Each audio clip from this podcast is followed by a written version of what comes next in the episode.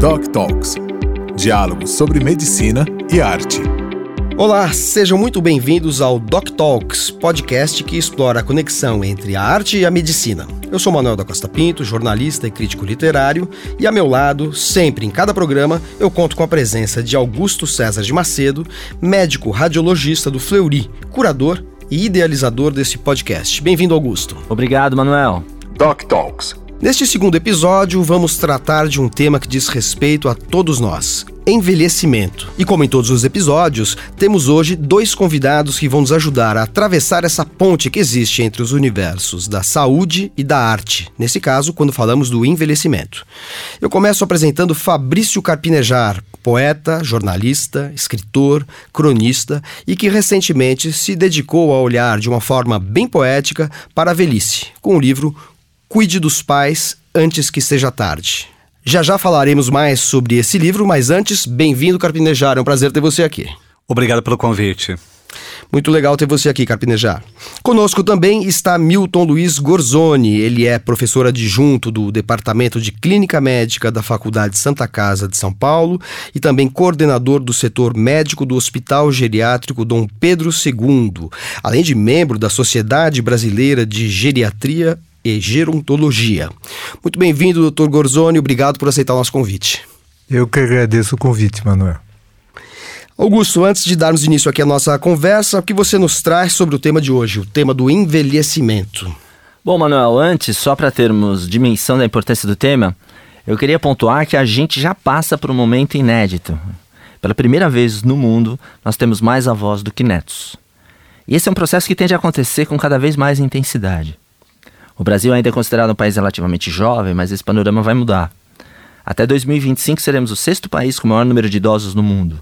A perspectiva é que em pouco mais de duas décadas o Brasil tenha 60 milhões de pessoas com mais de 60 anos. É claro que esse panorama também traz novos desafios para a medicina e os médicos, mas é também bom destacar, ele atinge a todos. Basta lembrar que, passada uma certa idade, o papel de pais e filhos se inverte. Tema muito bem trabalhado pelo nosso escritor aqui convidado, Carpinejar, só que eu vou começar a pergunta aqui perguntando para o Dr. Milton. Dr. Milton, como o aumento da longevidade vem transformando na sua percepção a medicina e o trabalho dos médicos? Quais desafios nos são impostos a partir desse cenário? Veja, Augusto, a, a mudança mais importante é que praticamente não há especialidade da área médica que não tenha que lidar com idosos. O processo do envelhecimento humano é um desafio e ao mesmo tempo uma vitória. Uma vitória, se nós imaginarmos que há um século as mulheres morriam de parto, as crianças morriam de doenças próprias da infância, quem sobrevivia morria de tuberculose, morria de apendicite. Hoje em dia, há inclusive crianças que têm deficiência intelectual chegaram a se tornar adultas e estão chegando à terceira idade. Isso é um grande desafio. A sociedade brasileira, em particular, está tá ainda num ciclo virtuoso. O que, que é o ciclo virtuoso? Tem menos criança, tem mais adulto jovem e tem uma população idosa que está crescendo. Só que vai chegar uma hora que essa pirâmide etária vai mudar. Vai ter muito menos criança, muito menos jovem, muito idoso. E quem vai cuidar deles é algo fascinante ver o que, que vai ser o século XXI na história da humanidade. Já antes da gente estabelecer aí um cruzamento de ideias e pontos de vista entre você é, e o Dr. Milton, queria fazer uma pergunta sobre o seu livro. É, você escreveu no, no Cuide dos Pais Antes que Seja Tarde que este livro é uma tentativa desesperada de ser mais pai do meu pai, mais pai de minha mãe e devolver um pouco do que recebi deles na infância pelo menos serve como um pedido de desculpas. Como é que foi esse seu encontro com o, os pais tornados filhos? Como, em que momento você percebeu isso? O que significou para você e que impacto teve na sua sensibilidade como homem como escritor, como artista? Os pais são vistos como provedores, eternos provedores. E os filhos, na adolescência, fogem dos pais querem superar os pais. E eles entendem qualquer conselho, orientação como reprimenda, como censura. Há o choque. E, eu demorei para sair dessa colisão de ideias. Eu adiava meus pais. Eu acumulava chamadas não atendidas. Eu idealizava encontros. Uh, eu colocava aquele domingo que eu poderia me encontrar com eles, mas se surgisse algum trabalho, eu não me encontrava com eles. E eu fracassei nas promessas durante muito tempo, sem saber o quanto que é torturante maltratar a expectativa dos velhos. Porque a esperança para a criança e para o velho é muito delicada. E eu vi que eu era um bom marido, um bom amigo, um bom pai, mas um péssimo filho. Eu realmente me faltava, sabe? Faltava atenção, faltava presença, faltava paciência. A gente pode quantificar o amor pela paciência. Quanto mais paciência você tem, mais amor você pode dar. Quanto menos paciência, menos amor, menos amizade. E, e todo o processo, ele é lento, não é uma coisa rápida, mágica. Ele depende de gestos. Você vai se tornando pai em pequenos gestos, pai dos pais. Uh, eu nunca tinha uh, calçado meus pais. Quem já calçou uma pessoa adulta sabe a dificuldade que é. Uma coisa é calçar uma criança, outra coisa é colocar um sapato nos pés dos pais, aqueles pés inchados. Vestir o pai, cuidar do travesseiro, limpar o canto da boca, andar devagar, andar como se estivesse numa escada rolante, abrindo o degrau, fechando o degrau, porque os velhos eles não dão as mãos, eles dão os braços. Eu sou cabide dos braços dos meus pais quando ando com eles. E há uma simplicidade elementar na velhice. Você não pode pular assunto. Você tem uma certa lógica, um andamento. Uh, não é que a gente é jovem a gente quer ir para o mais importante. Para o velho, tudo é importante. Tudo é uma reconstrução da memória, uma reinvenção. E eu fui desativando preconceitos. Um preconceito é que os pais contam sempre as mesmas histórias. É uma mentira. Manuel Augusto, é uma mentira isso. Porque os adolescentes contam sempre as mesmas histórias. Ligam para todos os amigos para contar as mesmas histórias. Só que a gente quer o que, na medida que a gente fala isso sobre os pais? Avaliar e julgar que estão caducos. A gente quer a incompetência dos pais para nos livrar da responsabilidade de cuidá-los. Ah, antes, meus pais não precisaram cuidar de seus pais. Porque se morria com 60, 70 anos. Hoje a longevidade modificou todo o cenário afetivo. Aliás, eu vou aproveitar é, essa observação que você fez para perguntar para o Dr. Milton. Este processo que o Carpinejar descreve, hoje em dia, em que momento começa a acontecer? É com 70, com 80, é antes, é depois, depende muito de cada um. Ou seja, esse processo de dependência que vai tomando, vamos dizer, o corpo e a mente do idoso a ponto dele provocar essa interrogação descrita com maneira, de maneira tão sensível, tão poética pelo e muito muito dramática ao mesmo tempo, né? Assim, o livro dele eu li várias vezes com lágrimas nos olhos, confesso, é, pelo Carpinejar, né? Assim, é, é, é esse processo é, é, de dependência que deflagrou essa sensibilidade no Carpinejar acontece na prática com que idade? É, acontece, inclusive, me permita colocar uma parte no que você falou, Capina, já. É, é algo antropológico, é algo da nossa espécie. Prestem atenção num detalhe interessante. É, a escrita, que é algo muito caro para nós dois, é algo recente na história da humanidade. Então, quem ensinava o mais jovem sobre o que acontecia na tribo? Era o mais velho. Então você vê que qualquer idoso que encosta na gente, ele quer contar alguma história, ele quer dar um conselho, É, quer dizer, é algo intrínseco, como também qualquer um de nós, quando pega um bebê no colo, começa a falar com ele. Por quê? Porque nós estamos ensinando a língua da tribo para o bebê. Quer dizer, então você vai me dizer, quando que isso começa? Isso começa muito dentro de uma relação familiar. Quer dizer, para os pais, a, a, grosso modo, o, o filho sempre é a criança. Eu já tive situações de nonagenário me abordar paciente e falar assim: como é que vai minha menina? A menina tinha 70 anos. Quer dizer, ele estava preocupado com a filha, não estava preocupado com ele. É, é, e, e, e o, o efeito ao contrário, o, você colocou perfeitamente essa situação com a palavra paciência. Paciência é algo inacreditável, que ainda, como, como você também comentou, Augusto, a sociedade está entrando num processo de envelhecimento muito rápido. As pessoas não, ainda não entenderam isso. Eu vou tomar a liberdade, Manuel, de dar um exemplo pessoal. Tá? Na ocasião eu estava com 64 anos, quer dizer, adulto jovem, mocinho, né? Eu fui renovar minha carteira de motorista. Então, no fim de semana, acessei a internet, fiz lá todo, todos os formulários, cheguei lá no posto do Detran, entrei na fila do não preferencial. Eu, eu por uma convicção pessoal, eu acredito que a, a fila do preferencial é para quem tem uma dependência física, não eu que estou bem.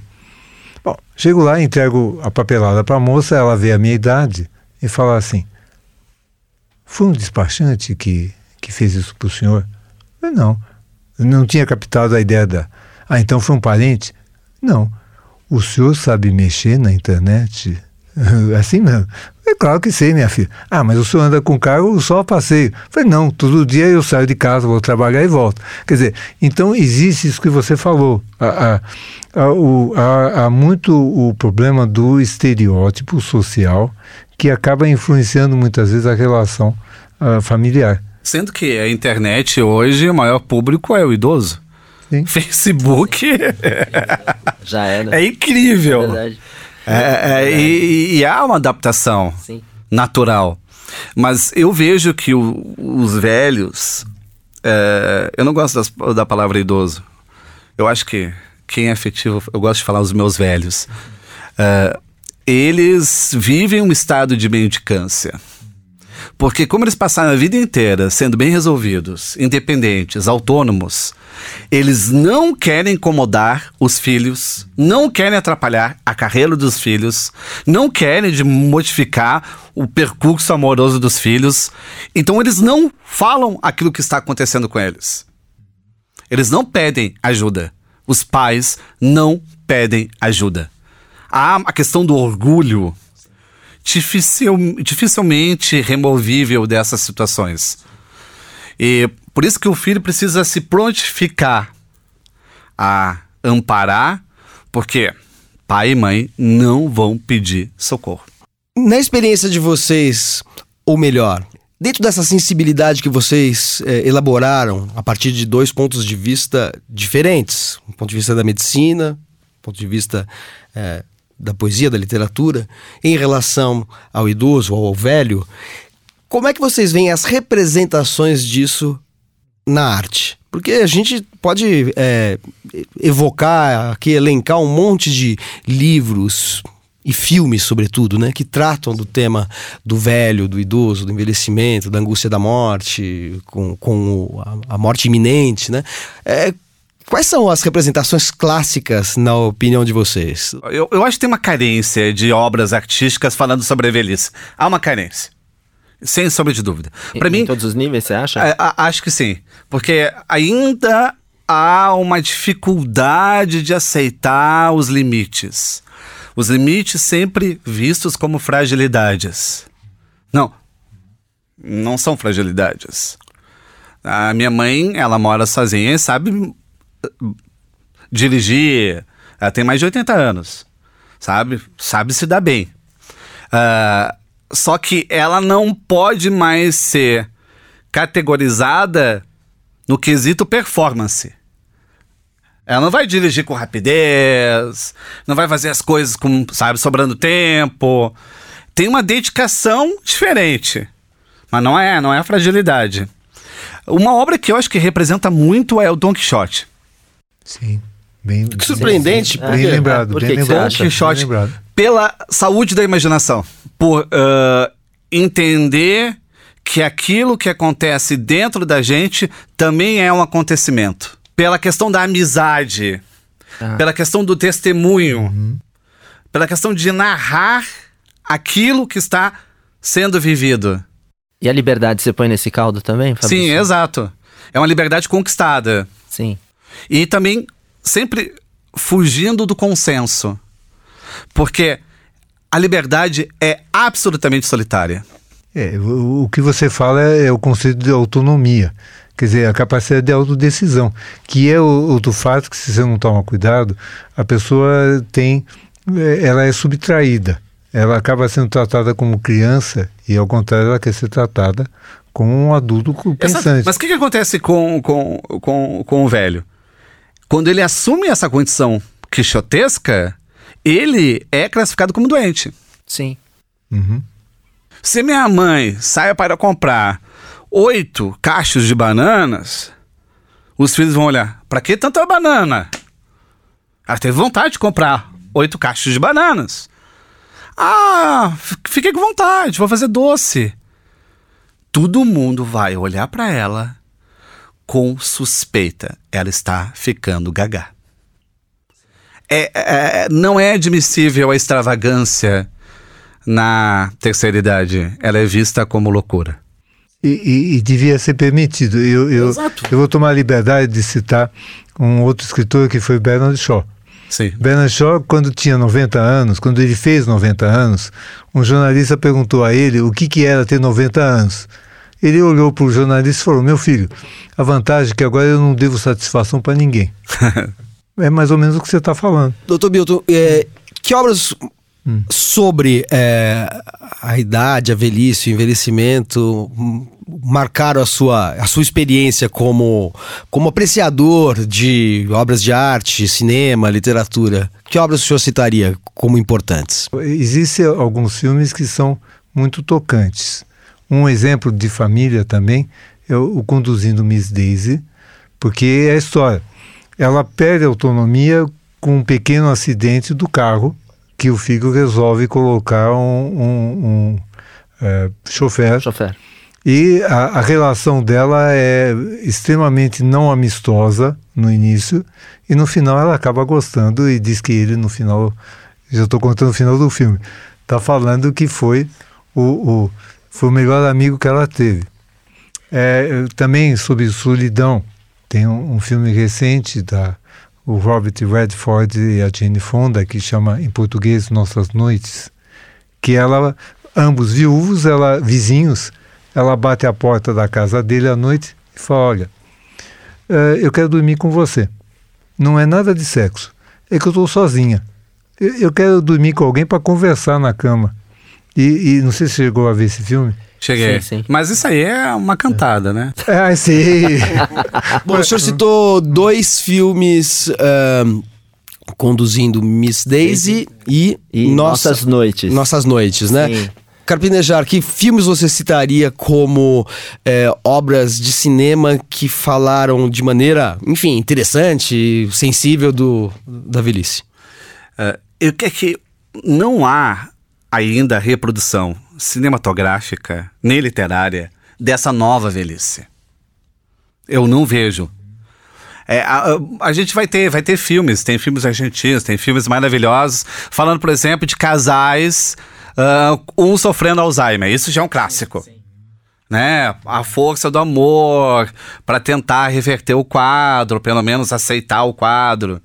Mas não há ah, nenhuma obra que aborde a velhice com os seus altos e baixos.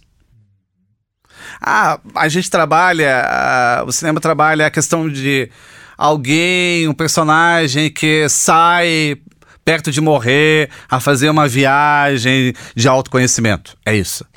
Mas falta, eu acho que realidade. A gente está com uma dificuldade de olhar para esses laços.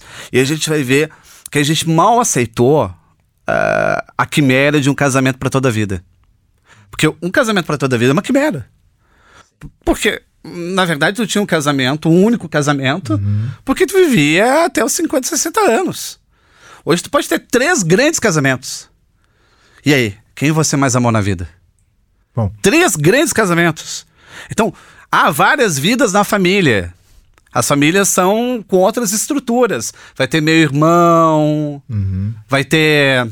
Vai, a- o pai vai casar com uma outra mulher, a mãe vai casar com outro. Isso, marido. isso não apareceu ainda nas representações literárias ou cinematográficas, né? Ainda é muito recente.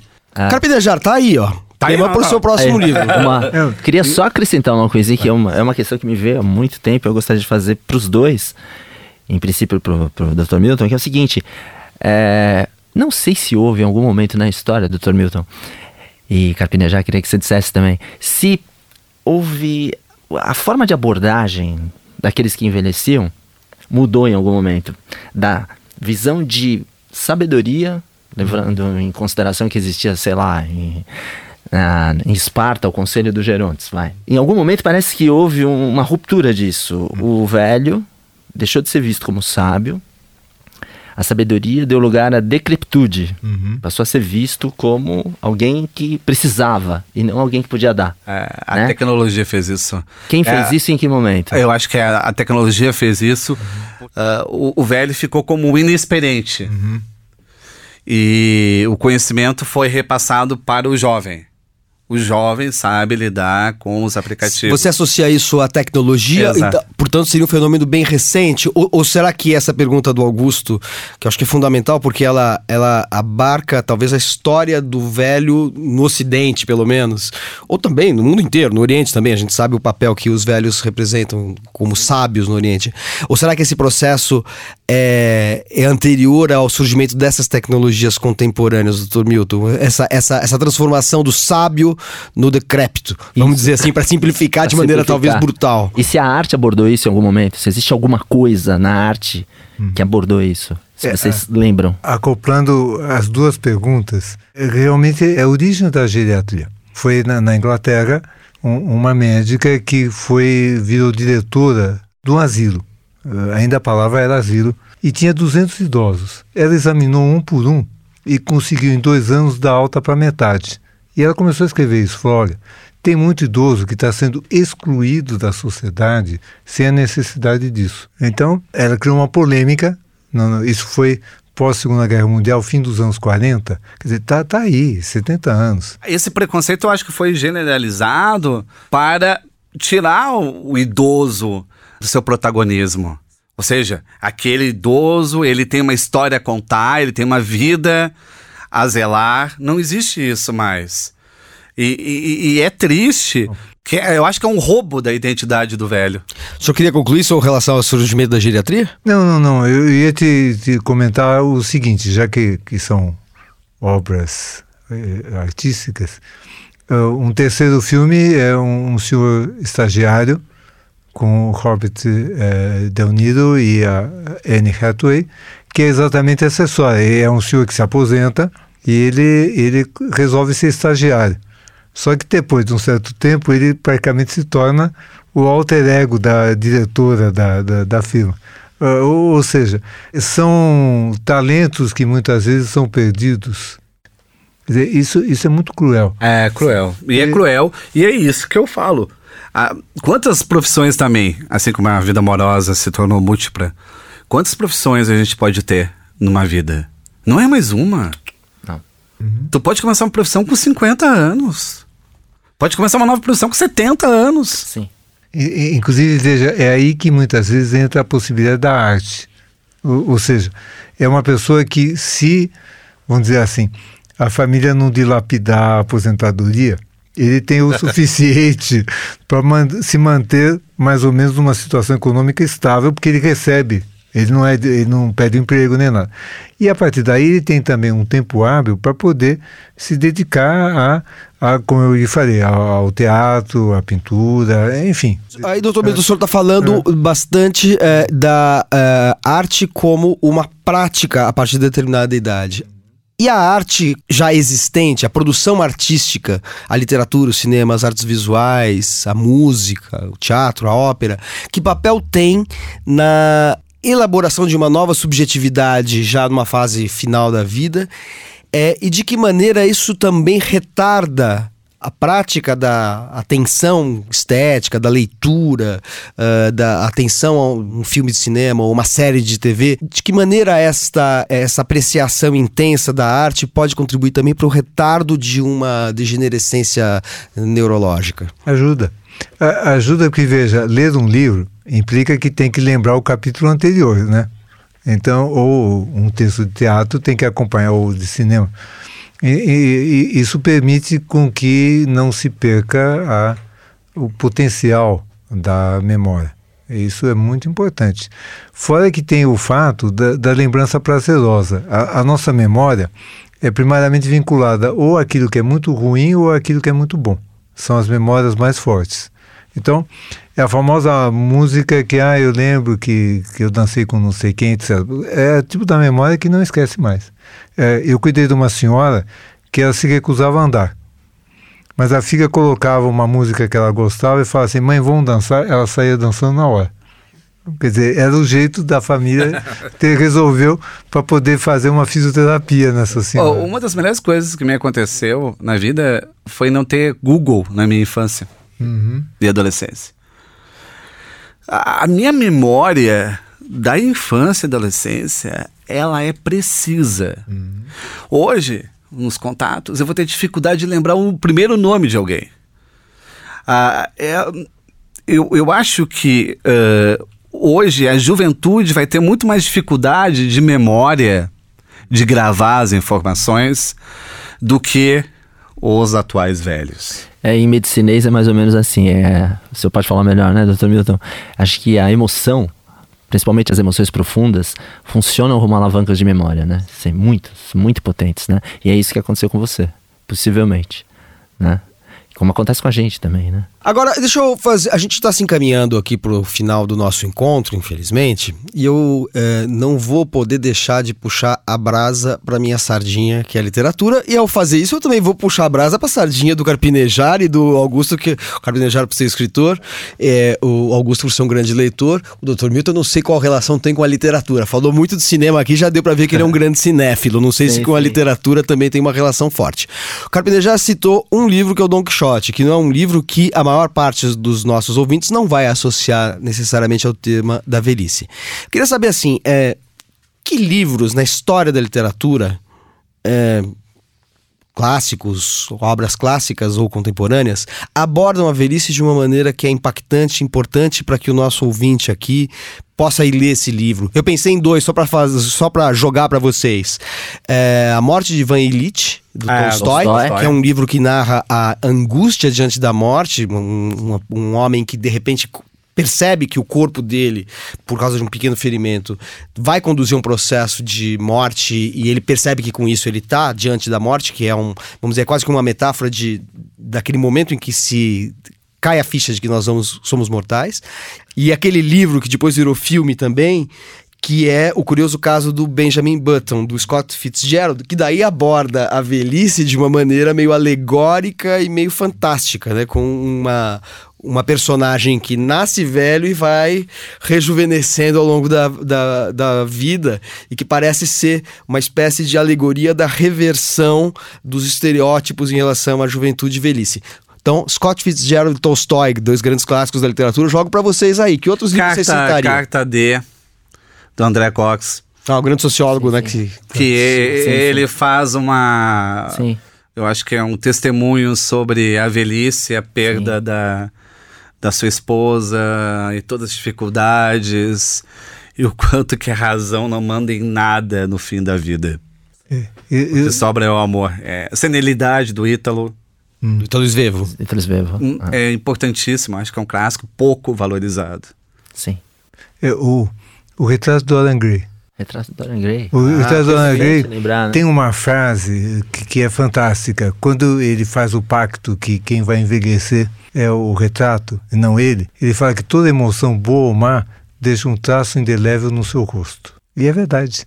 O Retrato do Dorian Gray é algo importante. Seria uma literatura muito clássica, tem o Sêneca, que até foi assassinado, né? Sim. O Sêneca tem um livro sobre a velhice muito interessante e esse é bom porque é fininho. Esse dá pra ler Ah, no fim de mais, semana. mais denso. Super é deu denso. desenectute, né? Desenectute é, é, da exato, senilidade. é. Da senilidade. Não, não caia nesse conto que é fininho. Posso não. citar umzinho aqui?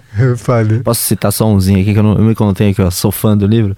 É. É o do Philip Roth, é Ah. o Patrimônio. Ah, sim. É que acho um livro espetacular, né? É, que ele narra o contato. É, Talvez do- ele do- seja o maior representante, o Felipe Rod, dessa, de- desse realismo emocional. Na velhice. É, da Sim, velhice. sim, sim. Ele narra, na verdade, a luta do pai contra o câncer, que vai matá-lo, acaba por matá-lo. O pai, quando tem o diagnóstico do câncer, está com 86 anos de idade, e ele narra de maneira seca, extremamente sincera, direta, objetiva, o que acontece com o pai e a relação dele com o pai. Só que o, o poder narrativo dele é espetacular. E no final, você, claro, né, o pai vai morrer. E fica claro pra gente, sem que ele diga, né, o tamanho do amor que ele sente pelo pai, né? E o que significa, de fato, o patrimônio, que é o título, né? É, e tem os efeitos colaterais com os irmãos. Com os irmãos, tem um monte Que isso é de importantíssimo, coisas, né? Sim, E- com outras pessoas. E ele já ensaiava isso com o animal agonizante, Sim. que era um velho professor se, se relacionando com uma jovem aluna Sim, sim. e tentando, de uma certa forma, manter aquele fogo, Isso. né? Sem conseguir. Bem lembrado, Philip Roth talvez Philip tenha Roth, sido, por é. ser um autor É, exato. Exato. É um Exatamente. realista que fala de maneira crua sobre Crua, a, né? a- a- e sem, sem, sem grande condescendência ou esperança ou discursos consoladores sobre a realidade contemporânea. É, Exato. E ele, como ele, ele viveu é, longamente, né? Ele Sim. morreu com 80 e, e poucos anos, ele, e ele flagrou todas as etapas dessa experiência, é, dessa experiência contemporânea, inclusive na sua etapa final, que é a etapa da velhice. Sim, né? Uma sim. grande, grande lembrança de vocês. Talvez toda a obra do Philip Sim, Roth, principalmente a, a- obra A mais, mais- madura, mais mais, recente dele, Né? É, seja aquilo que o Carpinejar estava cobrando Ah, dos nossos artistas Foi uma ótima lembrança. Foi, né? Perfeito. Então, com essa dica do Philip Roth como, um- como um autor que cumpre aquilo que é, o, o Carpinejar cobrava dos autores atuais, ou seja, mostrar a, a velhice no atual momento dela, com outras possibilidades, em que você vive várias vidas em uma, a gente dá fim aqui a esse Doc Talks. É, agradecendo a presença dos doutores do Augusto e Milton, do Carpinejar, o nosso escritor convidado, e convidando você para o próximo Doc Talks. Até lá. Esse podcast é um oferecimento do Fleury Medicina e Saúde.